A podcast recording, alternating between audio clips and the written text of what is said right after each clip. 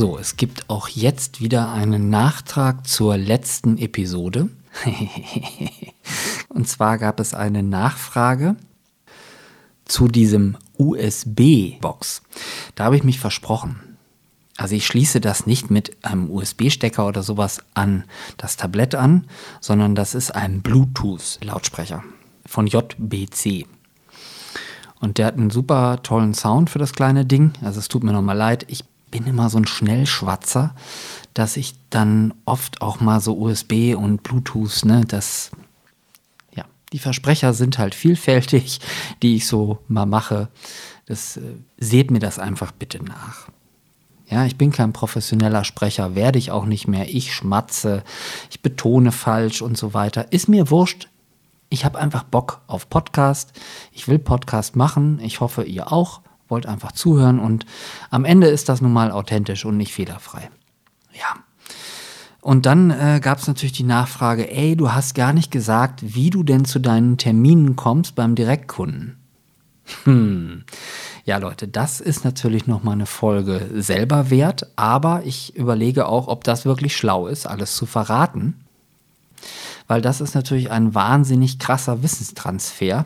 Und ich möchte zwar Leuten was mitgeben, aber ich möchte jetzt auch nicht umsonst meine Konkurrenz groß machen. Das halte ich jetzt nicht für besonders schlau. Aber am Ende des Tages, ja, ähm, ist es richtig bemerkt worden, dass man nicht einfach eine E-Mail schreiben kann, wenn man keinen Vorkontakt hatte. Also das nennt man sogenannte Kalterquise. Das ist auch im B2B-Bereich abmahnungswürdig und damit nicht wirklich erlaubt.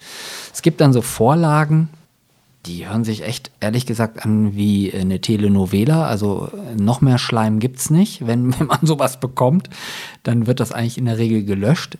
Das bringt nicht so viel. Insofern musst du natürlich irgendwo hin, wo du Kontakte bekommst. Und zwar einen direkten. Digital ja, klar, gibt es dann wieder so SEO und solche Sachen und kannst du auf LinkedIn was machen, kannst auf Instagram was machen, also da, wo deine Klientel halt ist.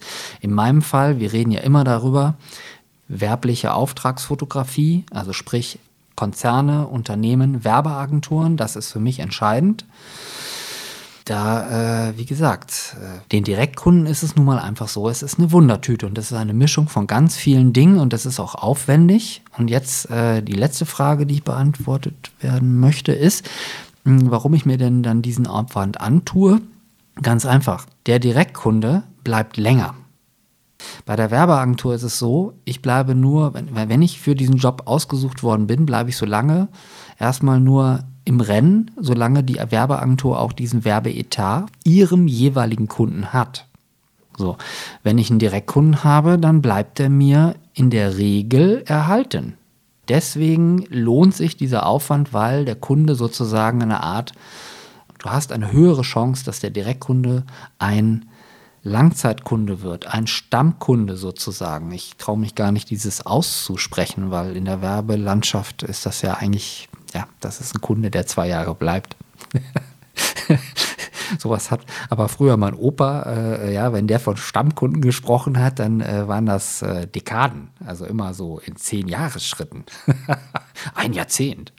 Also das ist ja in der heutigen Zeit, äh, und ganz ehrlich, das sind wertvolle Beziehungen, die man da hat. Und die sollte man pflegen.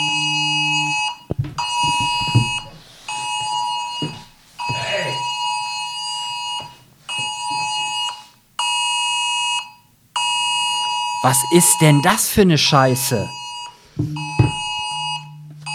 Alter, was geht denn hier ab? Was steht denn hier? Notfallalarm, Donnerstag, 9.3., 11.05 Uhr. Amtliche Meldung, Probewarnung in Bayern. Tsunami-Warnung am Ammersee. Achtung, bringt euch in Sicherheit. Gleich sind wir weg vom Fenster. Das ist ja echt, ich wusste es nicht. Verdammt, ich, ich habe mich wirklich erschrocken. Das ist doch unfassbar.